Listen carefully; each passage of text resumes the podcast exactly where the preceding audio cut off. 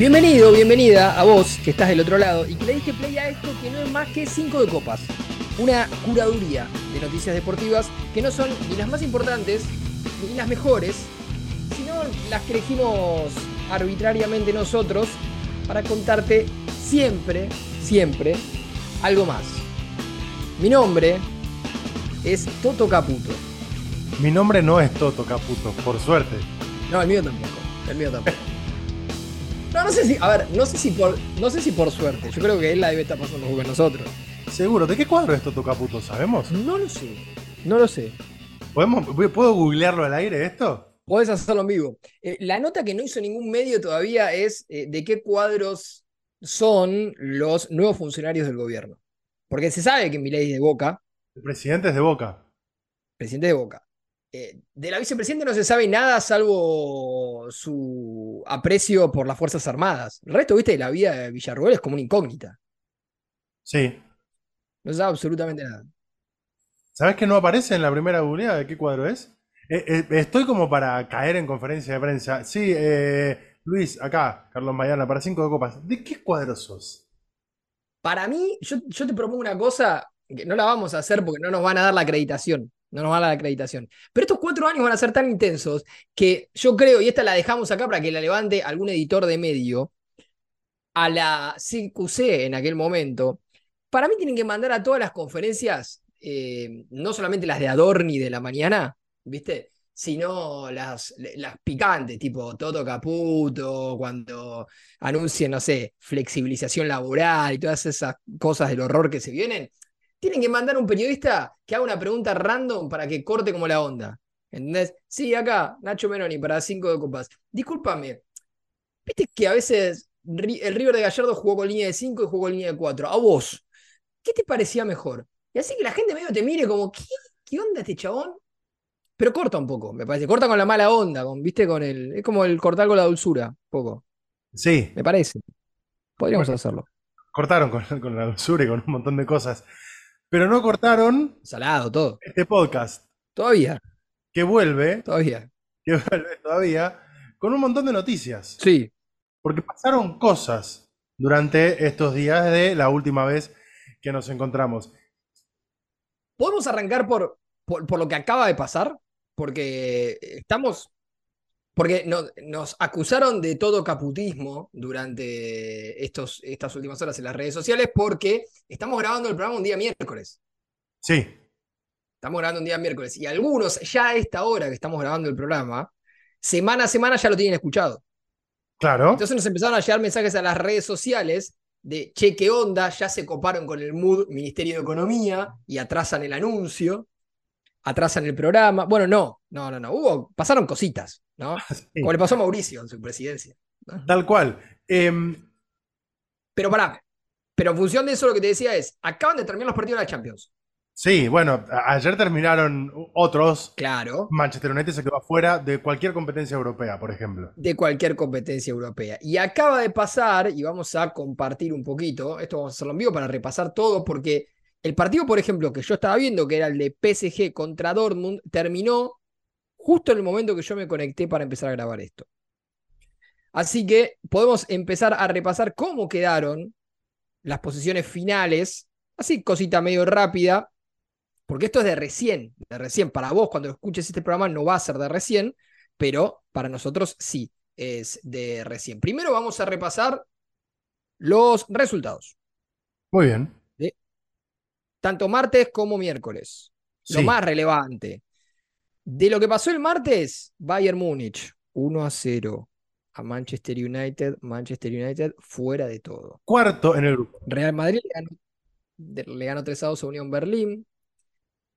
El Benfica, con gol olímpico de Ángel Di María, le ganó 3 a 1 al Salzburgo allá en Austria. Y cuando parecía que se quedaba fuera de todo, se metió. El Napoli le ganó 2 a 0 al Sporting Braga.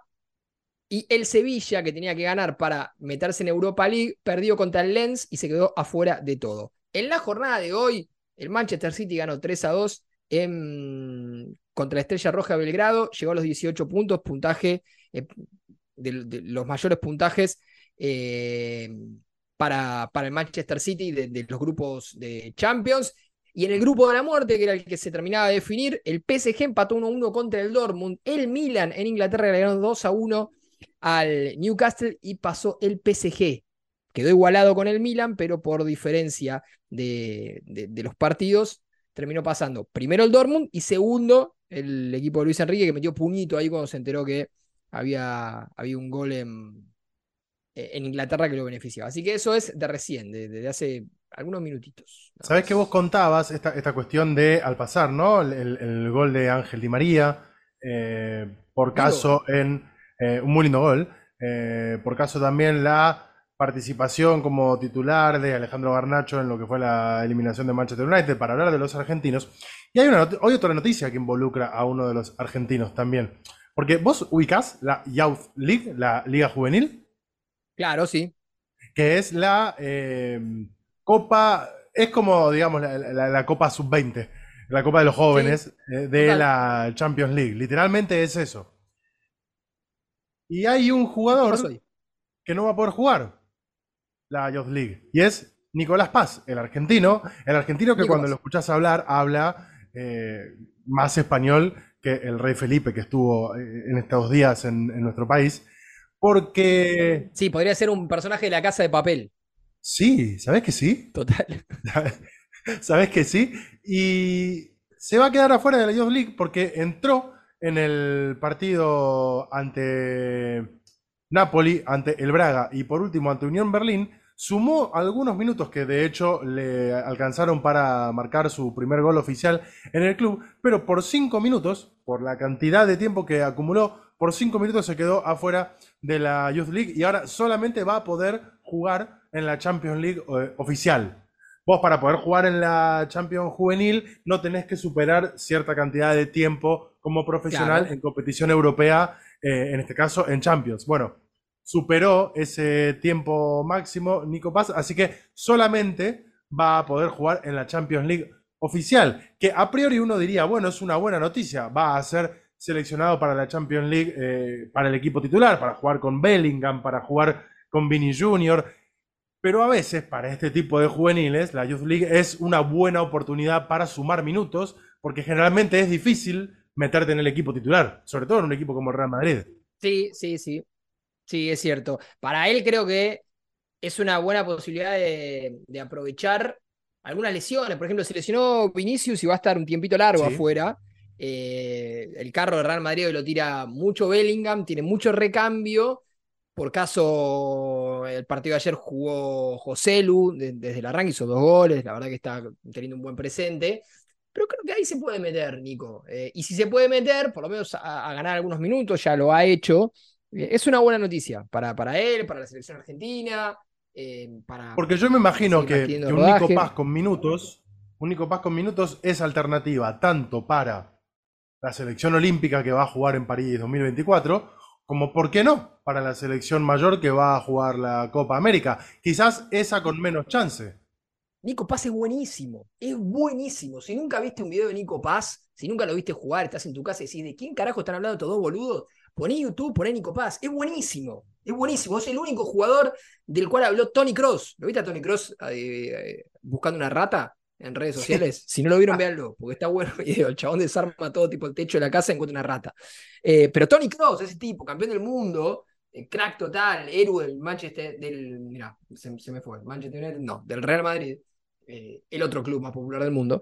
Em, cuando le preguntaron por un juvenil que lo hubiera sorprendido, dijo Nico Paz, maestro, y es nuestro. Habla eh, más español que Sabina, pero es nuestro. Así que aguante. Sí, así es. Aguante Nico Paz. ¿Hay otro fútbol que no es el de Europa? Pero viste que nosotros. ¿El ascenso argentino, decís vos? No, pero tampoco tan alejado. En este caso, reivindicando el fútbol local. Porque nosotros escuchamos en más de una oportunidad que sí y coincidimos también en muchas oportunidades con eso, que el fútbol argentino está mal organizado, que los torneos no se entienden, que cambian las reglas sobre la marcha. Anulan descensos. Bueno, pasó algo muy particular. Sí, pasó algo muy particular en el fútbol uruguayo. Se está definiendo quién va a ser el campeón del fútbol uruguayo, el campeón del 2023.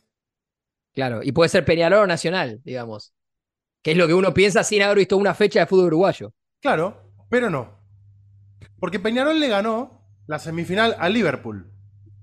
Sí, Liverpool. Liverpool. Liverpool, con el Liverpool. la- eh, con la diéresis, como decía Lelutier. Club de donde Sí. salió Nico de la Cruz. Club de donde salió Carlangas Benavides. Carlangas Benavides, entre otras luminarias. Para, Carlangas no fue. ¿Carlangas no vino de Defensor Sporting? ¿Fue el Liverpool Defensor Sporting? Mismo club.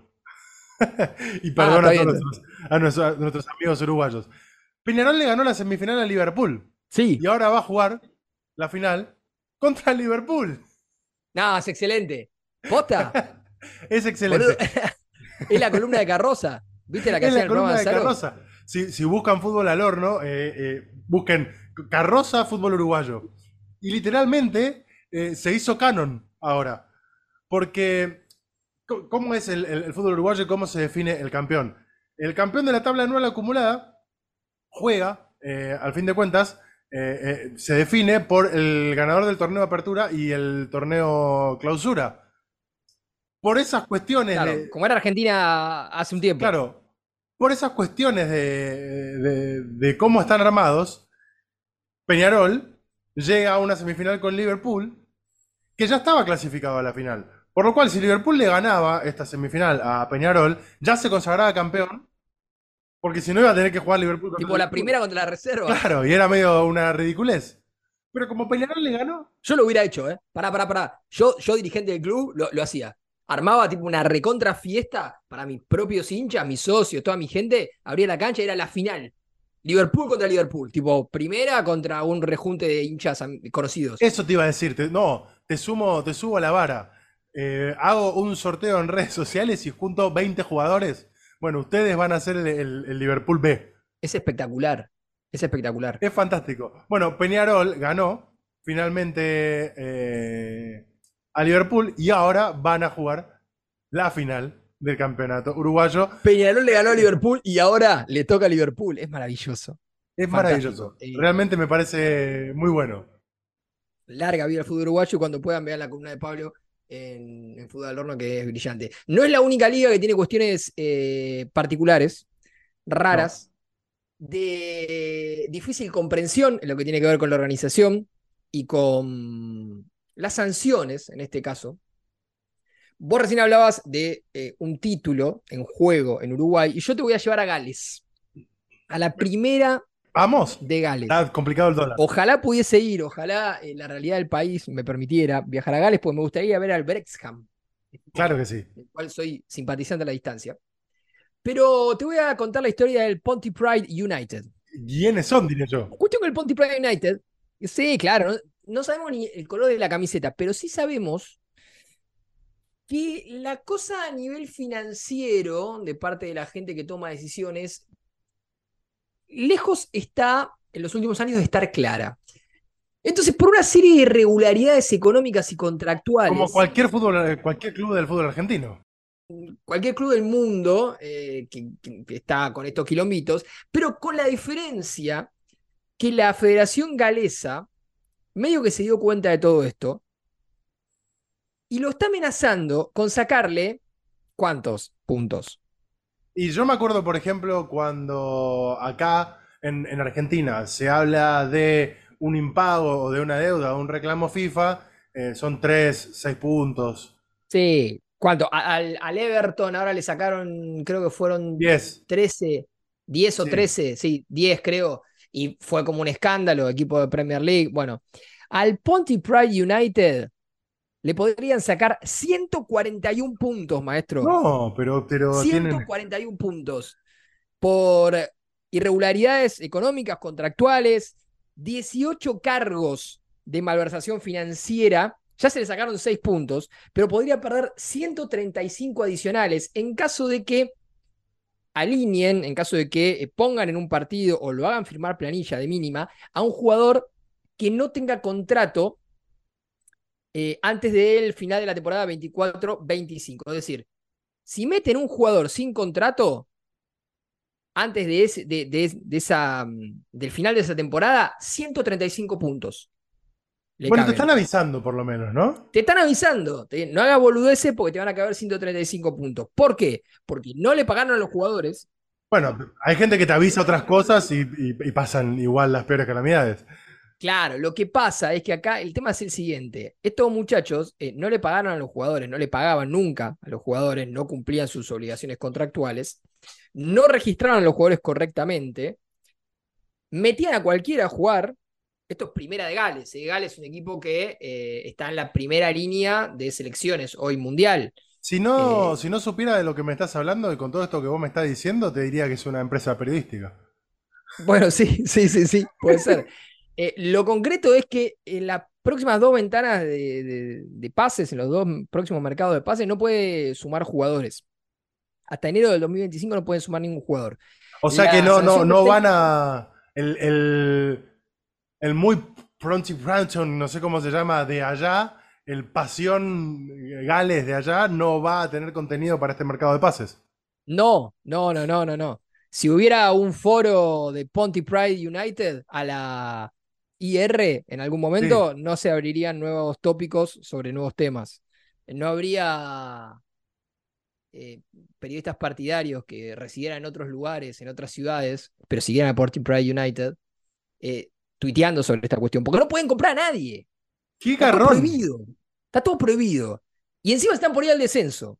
Porque son seis puntos que le sacaron ya. Lo dejaron último en la tabla con siete puntos después de 18 fechas. Así que podría terminar descendiendo. Así que fíjate la vida de mierda del Ponty Pride United. Se puede ir al, al descenso. Tiene dos mercados de pases en los que no puede traer nadie. Y le avisaron: si vos metés a el que vende birras en el bar, porque más o menos juega bien, o al kinesiólogo, y lo querés hacer pasar como un jugador para que te dé una mano, te sacamos 135 puntos. Estás hasta la pija, man. No puedes hacer nada. Bueno, Así que bueno. en, en todo caso, eh, hay otros equipos que están en una situación mucho más, si se quiere, esperanzadora, si se quiere, feliz. Si Platense. se quiere. Claro que sí. Platense. Que tiene una particularidad. Platense es uno de los dos finalistas de la Copa de la Liga del fútbol argentino que se va a definir entre Rosario Central, que eliminó a River, y Platense, que terminó eliminando a Godoy Cruz. El torneo de los penales. El torneo de los penales, sí, tal cual. Eh, salió mucho a la cancha el, eh, en el grupo de eh, Copiters, en el grupo de 5 de copas, el sticker de El Sapo. Tengo el agrado de, Juega mucho el sticker Sapo. tengo el agrado de informarles que hay definición por penales. El otro día leí un. No sé si lo hablamos acá o no, porque ya se me mezclan las cosas que hablo sobre esta- estas cuestiones. Leí una idea muy interesante que es una app que te avise cuándo hay definición por penales en cualquier parte del mundo. ¿Eso me lo dijiste vos? ¿Lo hablamos acá? No, pero estoy para apropiarme de esa idea, sobre todo Me parece fantástico. Imagínate a vos te llega una notificación, te llega una notificación de se está definiendo por penales el segundo ascenso en Costa Rica y te manda el link para que lo veas en el celular. Excelente, no sabe ni quién juega, pero vamos. Pero vas a ver los penales porque es muy divertido. Obvio, son 10 minutos. Claro que sí. 15. A mí me- ¿Te gustaban, eh, es un breve paréntesis, los shootouts, como los de la Major League Soccer? Obvio, la vida misma, me encantaban. Que vuelvan. Todo, yo te voy a decir algo. Yo soy absolutamente militante de todo lo que era Major League Soccer hasta mucho antes de la llegada de Beckham. La- de la época de Alexis Lalas. Claro, total, la vida. Alexis Lalas, vos sabés que Alexis Lalas tiene música en Spotify, ¿no? Sí, por supuesto. Alexi Lalas, se sacó Alexi. la S. Alexi Lalas. Si nunca escuchaste la música de Alexis Lalas, ¿te acordás quién es Alexis Lalas? Porque tal vez juntaba las figuritas del Mundial 98, 94. noven- 94, eh, y era el que tenía mucho pelo de Estados Unidos y te llamaba la atención. Bueno, cuando se retiró se dedicó a la música y hoy tiene eh, música, creo que dos discos subidos a Spotify. Así que lo buscas como Alexis Lalas y, y alguna vez haces la misma que hice yo, que es pasar la tarde escuchando música de un futbolista de NN que jugó un Mundial. Bueno, Bueno, como Dani Osvaldo. ni hablar, pero Dani, Dani Stone es lo, lo más grande que hay en términos futbolísticos. Tiene una carrera de la concha de Lora. Acá Bueno, estamos hablando de, de un, un futbolista más baldocero. uno podría decir que, por supuesto, que es la máxima aspiración que tiene eh, tanto Central como Platense, pero la novedad, al fin de cuentas, es Platense, porque a Central lo hemos visto en finales. Hace no mucho le ganó una final también por penales a River de Copa Argentina y demás. Y Platense es toda una novedad, jugando una final eh, en primera división, sobre todo porque también Platense estuvo muchísimo tiempo en el ascenso. Claro. Pero hay un plus, aparte de la posibilidad de salir campeón. Que ¿Cuál es, es el plus? ¿Qué mejor ¿Qué puede haber mejor para vos, hincha, que tu equipo salga campeón? Que en, en ¿Qué ese afán, Que pueda dar mejor, me lo decís a mí, claro. que mi equipo salga campeón y además, no sé, que me quintupliquen el sueldo. Bueno, sí, pero me refiero en términos futbolísticos. Que la, que la birra baje a la mitad. Claro. de la esquina. No, en términos futbolísticos calculo que tiene que ver algo con tu clásico rival. Por O supuesto. clasificar a una copa muy importante. Bueno, si Platense sale campeón, Sí, además de festejar, por supuesto, lo que sería su primer Sí. eh, campeonato, Mm. puede dejar eliminado a Argentinos Juniors de la Copa Sudamericana. Claro, es cierto. Sí, sí, es cierto. Tenés razón. No me acordaba del dato, pero ahora que lo decís, tenés razón. En estas cuestiones de cómo averiguar la, la- la clasificación o no de los equipos eh, a las copas en el fútbol argentino, eh, y digo que realmente siempre es una lotería porque hace no mucho Patronato se fue al descenso, pero terminó clasificando a la Copa Libertadores por ganar la Copa Argentina.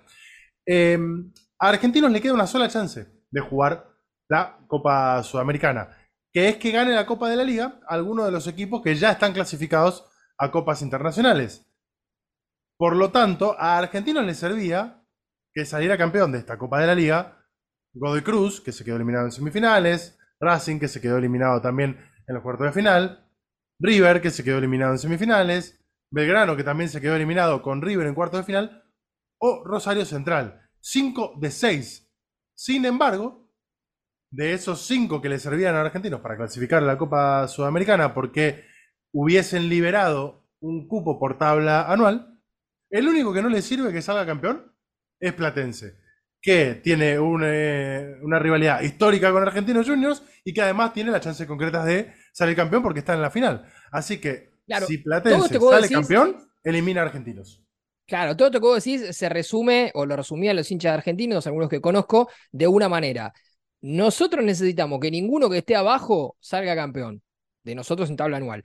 A priori, cuando arrancaron los cuartos de final, eh, si yo no me equivoco, esos eran Platense y Banfield.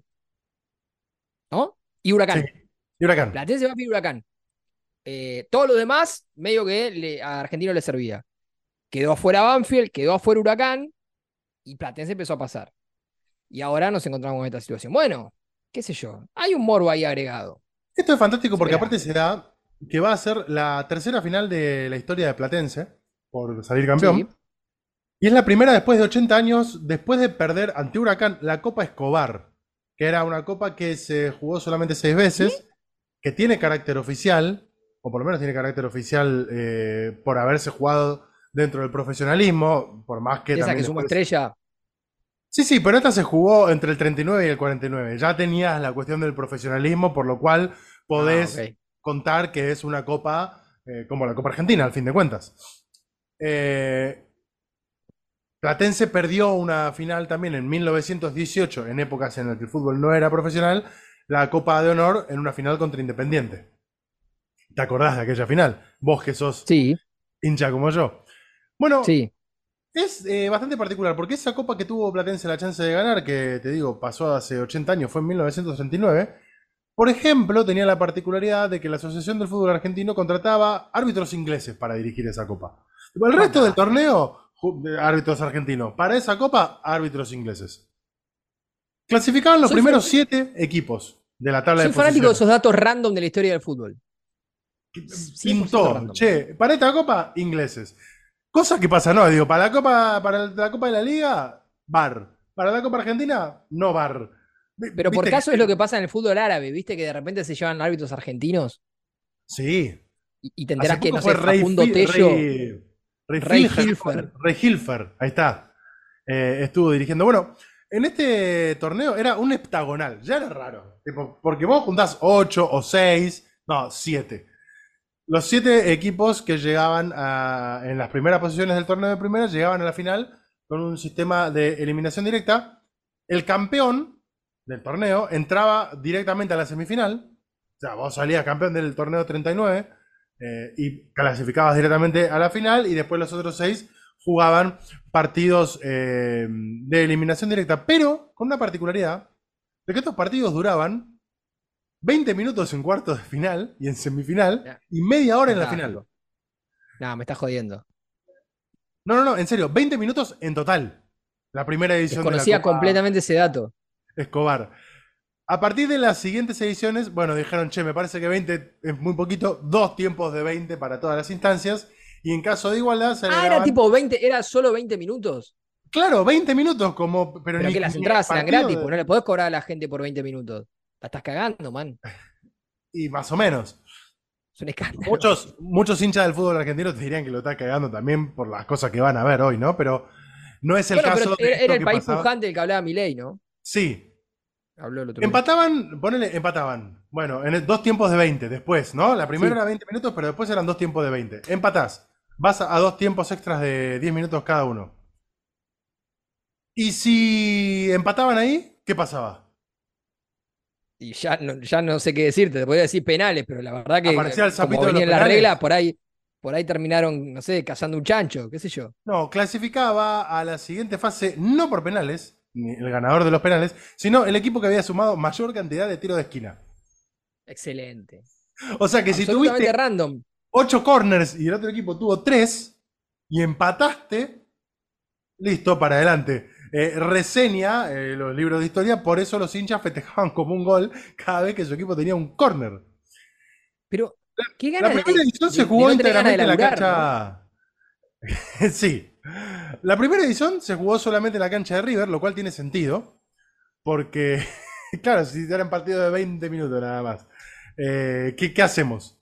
Sí, si lo mandás al madre de ciudad, sos un hijo de puta. Sí, eh, Independiente y San Lorenzo llegaron a la final, empataron sin goles, tanto en tiempo regular como en el tiempo extra, y como habían igualado en cantidad de corners, uno a uno, la definición se hizo recién al siguiente año en un partido nuevo, que jugaron Independiente y San. Lorenzo, y ganó Independiente por 2 a 0. Excelente. Por lo cual, eh, maravilloso este tipo de torneos, que fue la última vez que Platense pudo gritar campeón. Bueno, ahora va a tener la posibilidad de ser campeón cuando se juegue la final ante Rosario Central. Bien, bien, veremos, veremos qué pasa. También la definición de Copa Argentina, en la misma jornada en la que nosotros estamos grabando esto, Estudiantes contra Defensa y Justicia. Vamos Sí. a, a ver qué onda. Eh, obviamente no vamos a mencionar nada sobre el tema, después nos queda viejísimo. Eh, y acá se abre una paleta de posibilidades. Me gusta la palabra paleta. Me había planteado decirla antes de que arranque el programa. Te puedo hablar de un boludo, te puedo hablar de un boludo que se arrepintió, o te puedo hablar eh, de alguien que me cae muy bien y que tiene una anécdota con Messi. Vos elegí. Casi que te diría que si no le hubiese sumado lo de la anécdota con Messi, eh, creo que entraba en las tres yo. Te puedo hablar de un boludo, de un boludo que dijo algo y se arrepintió, y de alguien que te cae muy bien, que espero caerte bien todavía. No, no, no, no, no, pero no, no, no, no, no pienso eso de vos. Eh, sí que me caes muy bien. Pero acá hay tres protagonistas del fútbol. Sí, Vamos a arrancar por el que nos cae bien y después vamos a ir por, eh, Por los boludos. Para, para otro lado, por los boludos. Eh, gran nota, gran anécdota del Monito Vargas. ¿Lo tenés al Monito Vargas? Ex, eh, el muchacho que, el que le hacían muchos memes por el tamaño de sus orejas. Claro, exactamente. Eh, uno de esos eh, futbolistas que eh, se lo reconoce además porque tiene algunas inquietudes que van por fuera del, del fútbol. Y viste que la verdad que no son tantos los que deciden manifestarse sobre cuestiones extrafutbolísticas o cuestiones sociales o cuestiones económicas y, y demás. Eh, caso, por ejemplo, Nahuel Guzmán es el más paradigmático, pero bueno, el monito Comar. muchas veces Comar, Lisandro Martínez también.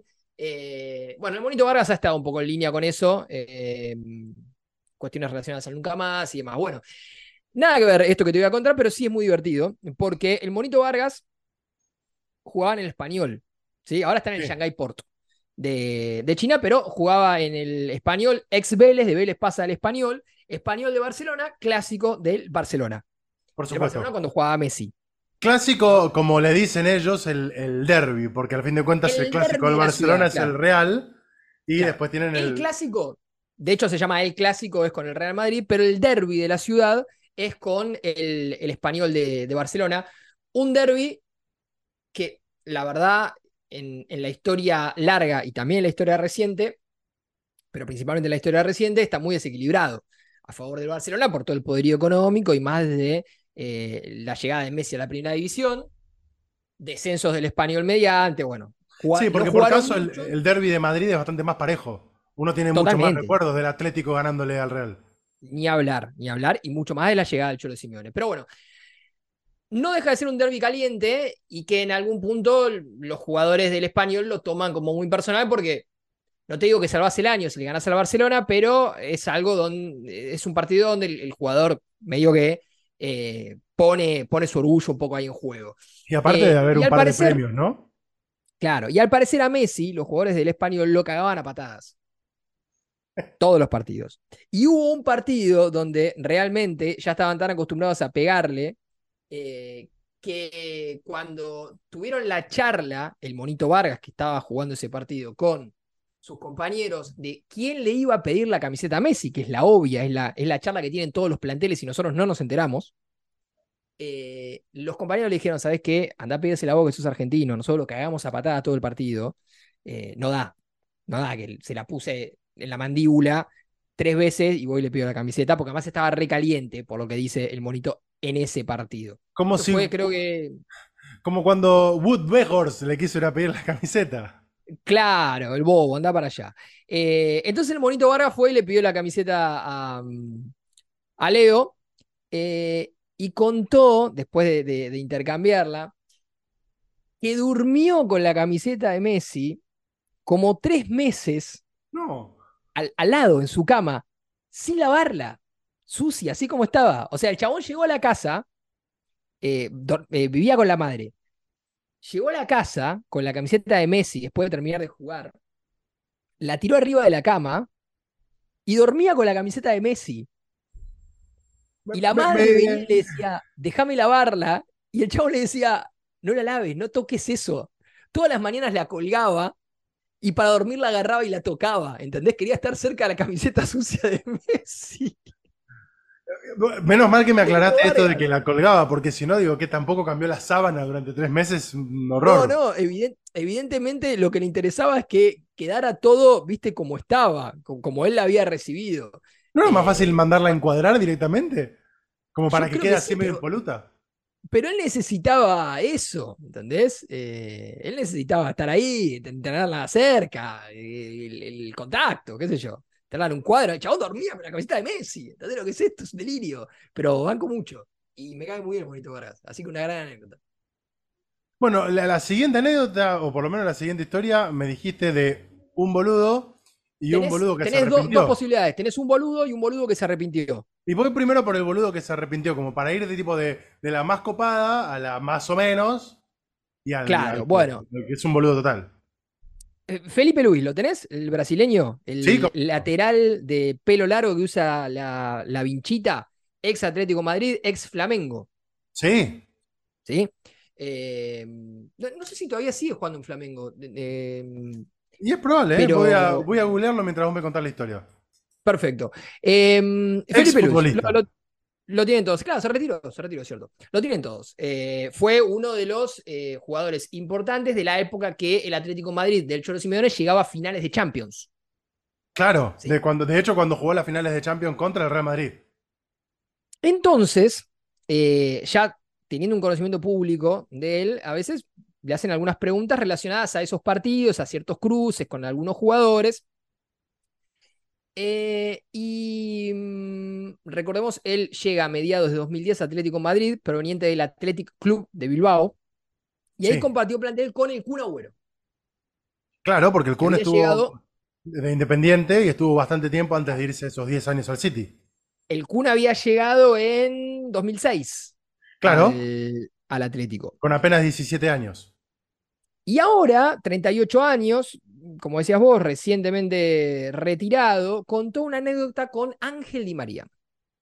Fideo. Eh, y contó, cuando la presentó, que iba a hablar del mayor arrepentimiento de su carrera. ¿Qué hizo? Su primer clásico contra el Real Madrid, fíjate cómo hablamos antes del derby de, de, Cataluña y ahora hablamos del derby de Madrid. El chabón sabía que del otro lado estaba Di María y que le iba a tocar un Di María que estaba Angeladísimo. fuego. Sí, por bastante supuesto. prendido fuego.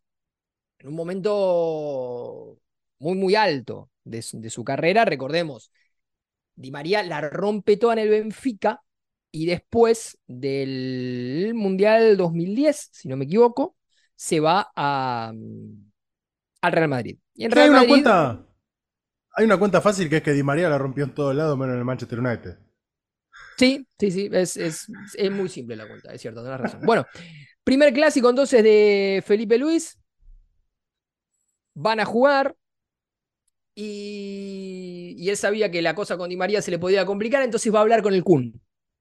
Acá yo quiero hacer una pequeña digresión. Yo no sé si acá el villano de la historia es Felipe Luis o es el Kun Agüero. No lo sé. Eso lo dejo a criterio de ustedes. No me voy a expedir sobre el tema. ¿Qué le dijo el Eh, Kun? si, vos, si vos querés hacerlo, hacelo. Le dijo que no, le, Felipe- que no le cuestione los viajes a los presidentes. Eh, Felipe va y habla con Agüero, que conocía a Di María mucho, sobre, bueno, de qué manera se podía eh, marcar a Di María por un lado y tratar de, bueno, complicarlo emocionalmente por el otro, ¿no? Sacarlo, el famoso sacarlo de partido. Sí. Entonces, Agüero cuenta, Felipe Luis, lo mandó el muere mal, pero mal lo mandó el muere, ¿eh? Cuenta Felipe Luis que el Kun le dice, Felipe, si te acercás a él, se va a perder, se va a ir del partido. En la primera que tengas, hablaré de la esposa. No. Todo el mundo sabe la, la relación muy pública que, que tiene, obviamente, Ángel Di María con su mujer. eh, la, la- la mujer de Ángel Di. María es, claro, primera línea en la defensa siempre de, de- de- de Fideo en- a través de las redes sociales, la famosa lista de periodistas, ¿sí? ¿Te De? Fideo y de la selección, te diría. de la selección también. Bueno, eh, contó Ángel eh, hace, hace muy poco que tiene un grupo de WhatsApp con su familia y otro grupo con la familia de, de su novia, de, su- de su mujer, ¿no? Madre de sus hijos. Hace poquito Jorgelina fue noticia porque desactivó enseguida esos rumores de fiestas con modelos y demás en la selección argentina. Sí, dijo de hecho que eh, le había llegado la versión de que había un par de modelos que se estaban postulando para Gran Hermano. Gran Hermano empezó el otro día y parece que hay un par que estaban ahí metidos. No lo sé, no sé, no miré Gran Hermano, no lo miro. Si ustedes lo miran, eh, no sé, mándenos eh, a quién tenemos que seguir. Pero bueno, cuestión que Felipe eh, entró así al partido y lo empezó a encarar Di María. Y que le dijo tu esposa no sé qué, y que un, par de veces le, mencionó el nombre de Jorgelina y puteó y, y nada, como que agarró el- lo que le había dicho Agüero y lo explotó a morir. Y dice Felipe Luis que en un momento nota que Di María lo mira eh, y estaba como bajoneado por lo que le estaba diciendo, estaba cabizbajo. eh, y que a partir de ahí le empezó a ganar todo el partido en, en el 1 a 1. Y realmente Di María no, no pudo tener un, buen partido. Entiende Felipe Luis en, en función de lo que él le había dicho. Entonces cuenta que llega a la casa y, y le agarra una culpa tremenda. Se arrepiente muchísimo de, lo que había hecho, de lo que le había dicho, más allá de que había tenido un muy buen partido él en el gran desafío que tenía en el partido, que era marcar a Di María en su primer clásico o, o derby, mejor dicho, de Madrid, un partido importante. Pero el chabón volvió a la casa y se desmoronó. Anímicamente se arrepintió mucho y hoy, años después, públicamente, esto fue en un podcast justamente, públicamente le pidió perdón a Di María. Eh, hablando a micrófono, le dijo, la verdad Ángel, lo siento mucho, te pido perdón. Eh, no sé si, ni siquiera si María se acordará de esto, tal vez sí, tal vez sí. Eh, pero, pero bueno, lo concreto es que un boludo, pero que se arrepintió. en definitiva. Pero y en la volteada enterró al el Kun. Kun Agüero ahí en el medio. El Kun en el medio. ¿Qué sé yo? Complicado. Para mí el Kun, para mí el Kun está en Miami. Y alguien le mandó un mensaje y le dijo, Kuni, ¿vos viste lo que dijo Felipe Luis? Y es el meme de Alberto de, uy, qué mierda pasó ahora. Para mí es esa. Les, le prendió ¿no? fuego. Le prendió fuego. Eh, antes de que me cuentes eh, otra cosa de un boludo, yo te voy a contar que eh, pese a que nuestros ingresos se licuaron al carajo, los precios de las Está, pero está muy bullish el país, ¿viste? Viste, entras en Twitter y están todos diciendo que el país está súper bullish, man. Esto es bullish, No. man. Recontra, los precios de las suscripciones de la carta ganadora.com.ar se mantienen milagrosamente. Se mantienen. Se Por un mantienen. tiempito se van a mantener. Se mantienen por lo menos, eh, y para ser bien honestos, hasta fin de año. Porque este es otro anuncio. Ya podemos hablar, podemos hablar de- del dólar carta del dólar carta ganadora. Si quieren mandarnos dólares, A este valor. sí. A este Eh, valor. pero recontra. 300, 600, 1000 y 1500 pesos la suscripción mensual. Porque queda un gran sorteo a fin de año con camisetas eh, y demás, y libros y alguna que otra cosa.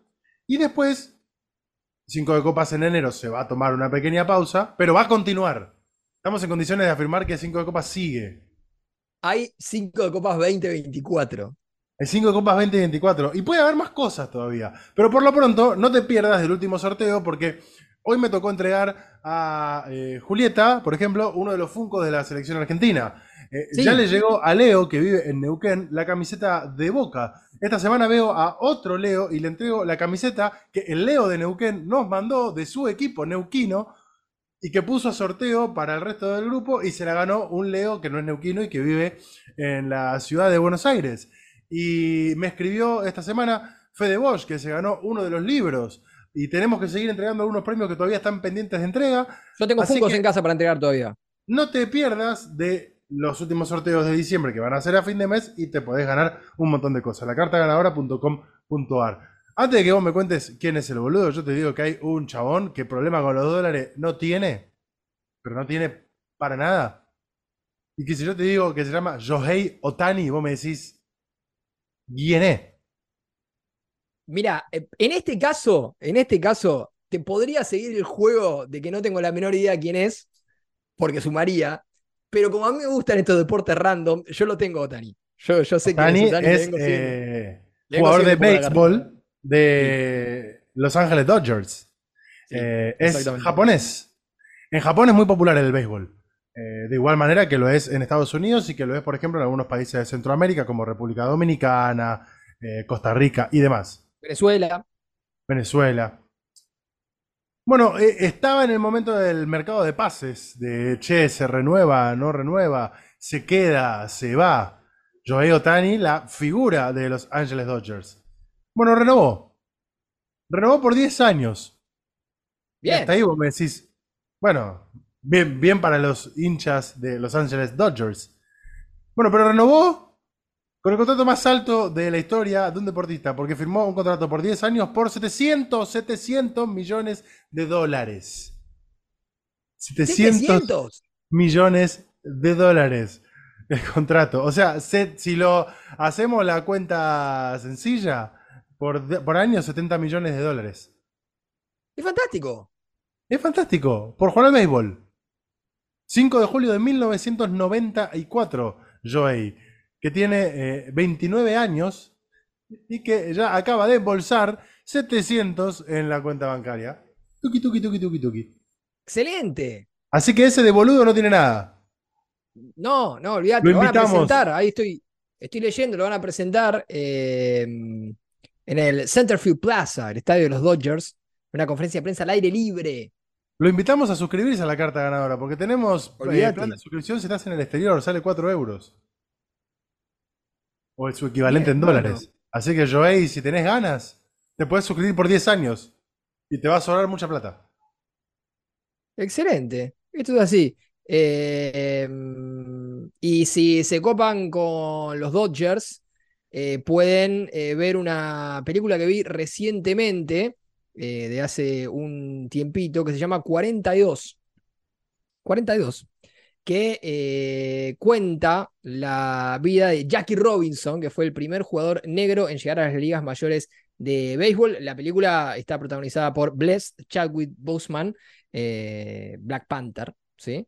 Eh, que hace obviamente el, papel de, Jackie Robinson, está Harrison Ford también, eh, como el, jefe de equipo que se la juega por traer, eh, se la juega frente obviamente a, la opinión generalizada, a lo que era un status quo en aquel momento, y, trae a un jugador negro a el primer equipo de los Dodgers de Brooklyn.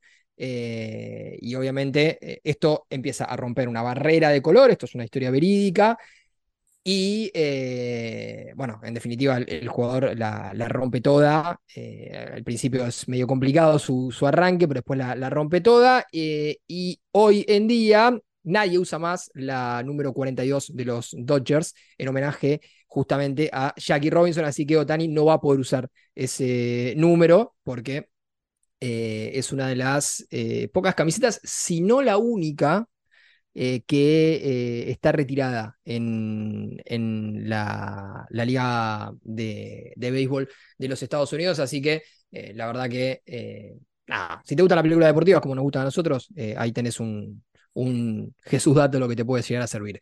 Volvamos al tema anterior. Volvamos porque ya hablamos de, de uno que nos caía bien, ya hablamos de un boludo que se arrepintió, así que en definitiva, digo, es un boludo, pero hay una historia de redención ahí que en, algún punto nos gusta. Hablamos de Kun que no sabemos ahí cómo la juega en, esa, en esa historia. Y llegamos a eh, el boludo principal. Wood A ver, no es Bedhorst, no es Bedhorst. En realidad, digo, tal vez la palabra boludo no sé si es lo que, lo que más le cabe. Sería un poco retrógrado, tal vez, como definición lo mejor que le podría caber a Wesley Schneider. Wesley Schneider lo, tenés, es el neerlandés ex Real Madrid. ¿No es el de la barrida de Macherano? Eh, no, ese es Robin. Es Robin. Bueno, pero jugaba en la misma selección. No, Schneider, ¿sabes quién es? Es el que jugaba en el Inter de Mourinho, de Diego Milito, cuando el Inter sale campeón en 2010, eh, peladito, eh, en ese momento tenía poquito pelo, eh, y que después, años después, se retiró y se viralizaron videos hace poco que estaba súper gordo. Sí. Súper excedido de peso. Eh, que de hecho, eh, a favor de él, se, viralizaron como una crítica y él en un momento dijo, estoy viviendo la vida que tengo ganas, no, necesariamente por, ser deportista tengo que sostener un, cuerpo hegemónico. en esa lo recontrabancamos. Porque, además hay que dejar de opinar de los cuerpos ajenos. Totalmente, ni hablar. Pero bueno, de esto sí podemos opinar porque la verdad que me parece que atrasa bastante lo que dijo. Eh, y antes de, contarlo vamos a contextualizar un poco. En los Países Bajos y en Inglaterra, esto nosotros lo hemos charlado acá, pero eh, después lo retomamos y por eso está bueno contextualizarlo, hay una discusión interesante acerca del recambio de su entrenador de, la, de la selección principal, de la selección absoluta, como dicen en casi todos los países, menos en el nuestro. Bueno, en Inglaterra, en Inglaterra, por ejemplo, eh, se llegó hasta mencionar la posibilidad de que la entrenadora de la selección femenina sea la entrenadora de la selección masculina. De eso estamos hablando. De eso exactamente estamos hablando. Porque la discusión que todavía persiste en eh, los Países Bajos es si Sarina Bigman, Sarina Bigman es neerlandesa, es la seleccionadora de Inglaterra y es hoy por hoy la seleccionadora más importante del mundo. ¿Sí? ¿Sabes que me la veo venir por dónde viene? Seleccionadora, entrenadora de fútbol más importante del mundo. Y se empezó a hablar hace un tiempo, como vos bien decías, que la selección mayor inglesa ve como recambio de Southgate, de Gareth Southgate, a Sarina Bigman y también se sumó a esto la selección de los Estados Unidos de, varones y la selección de los Países Bajos. Y a partir de eso, algunos eh, futbolistas de los Países Bajos fueron consultados. Algunos exfutbolistas de los Países Bajos fueron consultados. No fue consultado el Bobo Beckhorst. No fue consultado. Claro. Pero sí consultaron a, por ejemplo, Pierre Van Hooydonk, que seguramente es un nombre que te suena si jugaste al PC Fútbol. Y él directamente dijo que una mujer no podría ser entrenadora de ningún equipo de la primera división de los Países Bajos, ni, ni hablar de la selección, de ningún equipo. ¿Van Hooydonk dijo, eso? El fútbol, no, no, no, lo dijo, esto lo dijo Van Hooydonk. El fútbol masculino es un mundo de gallos. No puedo imaginar a Sarina Bigman entrando a un vestuario de un equipo que tenga jugadores como por ejemplo Rafa van der Bart, que estaba ahí justo en la mesa cuando, cuando dijo esto, y lo señaló a él como diciendo, ah, vos, maestro, que estabas en bola todo el tiempo, no podés ser dirigido por una mina. Una cosa así eh, fue, fue la declaración. Y sobre esta cuestión le preguntaron recientemente también a, eh, a Wesley Schneider, que dijo, la verdad que si tiene que suceder, va a suceder, pero me parece que hoy por hoy lo estamos forzando mucho. Lo estamos forzando y creo que es contraproducente. Medio que no se la quiso jugar tanto como Van Hoydon, pero dijo, la verdad me resulta difícil jugar. Vuelvo a pensar cómo era yo mismo en un vestuario, cómo eran los vestuarios en el momento. ves las cosas hayan cambiado mucho, pero yo creo que no, no cambiaron tanto. Y tener una entrenadora mujer me parece que es ir demasiado lejos en este momento.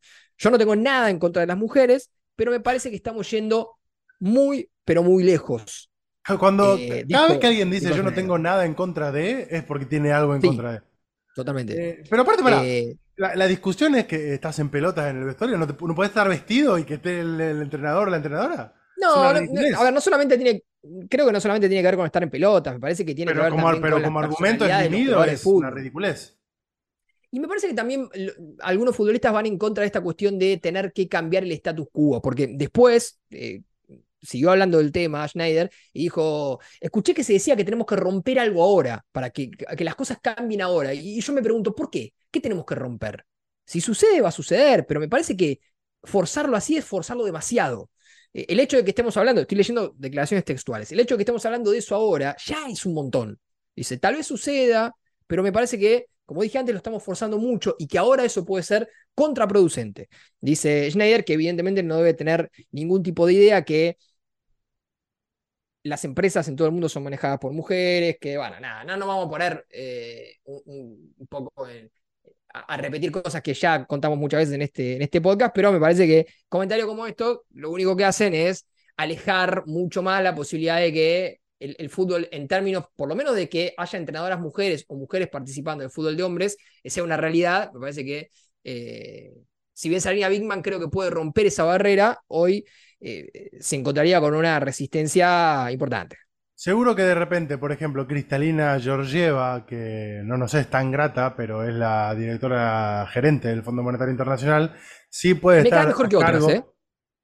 Sí, seguro. Que otras. Sí, puede estar a cargo, por ejemplo, de un organismo internacional, pero una mujer no puede ser técnica entrenadora de una selección o de un equipo de fútbol, de hombre. No, claro, porque los, eh, los grandes tecnócratas del FMI no son gallos, no, es gente que rosquea, que tiene ¿no? Sus intereses, que lo defiende. Por favor. Van Bueno, entonces para Van Hoydonk y para Wesley Schneider, bien venga a la memoria aquella frase tan linda y tan cargada de corazón que esgrimió Lionel Messi hace casi un año, anda para allá Sí, total. Qué lindo ese partido. Qué lindo ese partido. Por favor. Eh, para cuando. Hay gente que Por favor. Para cuando salga el próximo episodio de 5 de Copas, que esto es, eh, esperemos, el miércoles 20, ya se va a haber cumplido un aniversario, el primer aniversario, del tercer campeonato del mundo de la selección argentina. Que se fue, por supuesto, el 18 de diciembre del año pasado. Sí, señor. De nuevo, y este es el compromiso de parte nuestra, está puesto sobre la mesa. Tenemos que terminar de definirlo. ¿Cómo lo vamos a hacer? Pero vamos a ir al cine a mirar alguna de las dos películas con oyentes de este podcast. Bien. Vamos a estar en una sala de cine gritando y emocionándonos y sacándonos alguna foto en general. Así que. Estoy muy metido con ese tema. Será anunciado en los próximos días el formato. Y quizá también nos sirva a todos como para hacer una especie de cierre de este primer año de Cinco de Copas al que le quedan dos episodios por delante. Dos episodios, sí. Dos episodios. Cierre año, Sí. De la mejor manera, me parece. Por lo menos en este podcast. Sí, sí, a menos. Eh, viste que algunos fueron, al, algunos fueron al casamiento de Babi y cierran el año también de una buena manera. ¿Viste las imágenes? Espectaculares.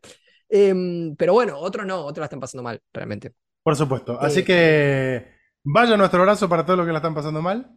Eh, nosotros la pasamos muy bien en compañía de todos ustedes y de todos los que siempre escuchan. Sí, sí, igual, a ver, en términos económicos estamos en el mismo barco, ¿eh? olvídate, estamos en la En el misma, mismo barco. por supuesto. Eh, así que gracias a todos los que están del otro lado, gracias a los suscriptores de 5 de Copas, gracias a la gente de Posta, gracias a Pablo y a la gente de Tres Agujas, por más que hoy por cuestiones del transporte, que esperemos que no se venga a pique, pero puede llegar a pasar, nos complicó la situación. Y muchas gracias a vos, mi amigo. Bueno, pero si, si hasta ahora no se notó, si vos escuchaste todo este capítulo y no te diste cuenta que estamos cada uno grabando desde su casa, eh, es un éxito. Es un Sí, éxito. por supuesto. Eh, y los últimos programas de 5 de Copas del año los vamos a hacer así, más relajados. Por ahí no vamos a tener tantos eventos y vamos a hablar más de noticias. Vamos a estar más corte hoy, tomando mate y charlando de cosas. Y el año que viene se viene cosas nuevas. por supuesto, porque Vamos hay que reinventarse. contenidos. Nos vamos a reinventar en la medida de lo posible, siempre de la mano de nuestros suscriptores y con el apoyo que nos dan, que lo contamos en el programa pasado, pero si alguno no lo escuchó, realmente para nosotros es todo, es la vida misma, es lo que permite que esto, que esto exista. Eh, y bueno, a partir de eso, www.lacartaganadora.com.ar, cuatro planes de suscripción, moneda extranjera, moneda Sí, y mi, extranjera, pero también moneda local. último, por supuesto. Y mi último agradecimiento, porque recién lo decía y también lo dijimos la semana pasada, además de los suscriptores que son los que eh, bancan esto, a la cantidad de gente, porque con los suscriptores tenemos un muy lindo grupo de WhatsApp, tenemos un grupo de difusión de Instagram, mal que mal, ya les conocemos la cara a algunos porque nos hemos encontrado alguna que otra vez. Pero la gran sorpresa fue encontrarse con un montón de gente que compartió su Spotify Wrapped que no tenemos ni idea quiénes son. Y que de repente llegaron a este podcast y se sumaron y bienvenidos y ojalá que estén el año que viene y ojalá el año que viene también, si la economía de todo lo permite, lo puedan acompañar con alguna de las suscripciones y participar de sorteos y de todas las cosas que hacemos. Así que gracias a todos ellos y a todas ellas que están del otro lado. Brillante. Sin Brillante, más. Amigo, muchísimas gracias. Muchas gracias a vos también. Nos vemos el miércoles que viene. Chau, chau.